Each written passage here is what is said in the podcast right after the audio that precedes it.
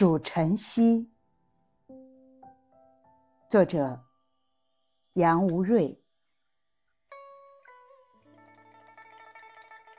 古人谈到日日子，有很多精彩的简句，精妙的想象。但令我印象最深的，是一个平淡无奇的句子。陶渊明移居的第一首开篇说：“西域居南村。”非为补其宅，闻多素心人，乐于数晨曦。从前读陶诗，常常错过这句；最近读，感到震撼。震撼我的，是数晨曦的“数”。数晨曦译成白话，便是数算日子。身为现代人，我经常数算日子。等一通电话，一条短信，一个人，一个结果，就得数算日子。不但数算日子，简直数算分秒。我们期待一个时刻，为此数算，其实是希望删掉正在数算的时间，直接达成目标。我希望删掉时间，于是我真的成功了。我没办法让时间变短。却可以让时间变得可憎，甚至无意义。当我数算日子的时候，我就活在一段被勾销了意义的时间里。我想要快点逃出这段时间，因此成了这段时间的囚徒。就好像现代人发明了电影，也发明了电影快放功能。凡我数算的日子，都只具有工具价值。他们不过是通向目标的绕不开的路而已。目标太光彩，太诱人，路就成了必须忍受的乏味。数算日子，无非是想告别周而复始的乏味。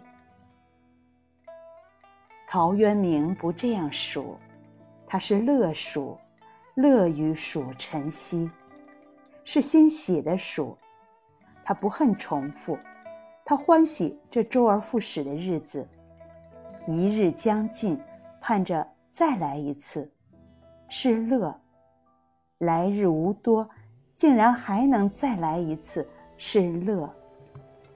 凡数过的日子，不是为了别的日子，每个日子都值得乐数。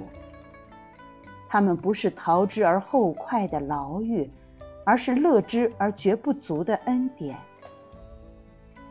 没错，我数算日子，潜台词是：该死，快点过去吧。陶渊明的潜台词可能是：真好，再来一次吧。现代人为了各种目的而活，目的达成之前，人们拼命把日子填满，拼命玩出花样。因为这样的日子比较容易忍受，再来一次吧。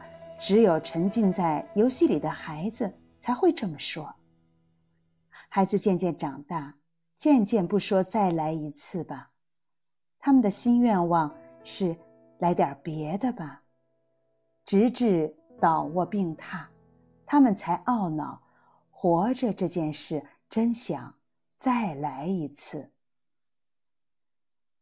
我们通常把追求新奇视为生命力旺盛的表现。换一个角度，憎恨重复也可能出于生命力的衰朽。把日子视为财产，我只想抓住我要的日子；把日子视为馈赠，我才学着悦纳我有的日子。乐于数晨曦。不是生活的技巧，而是生活的责任。日子不归我所有，所以我没有糟蹋的权利。日子不归我所有，所以日日是好日。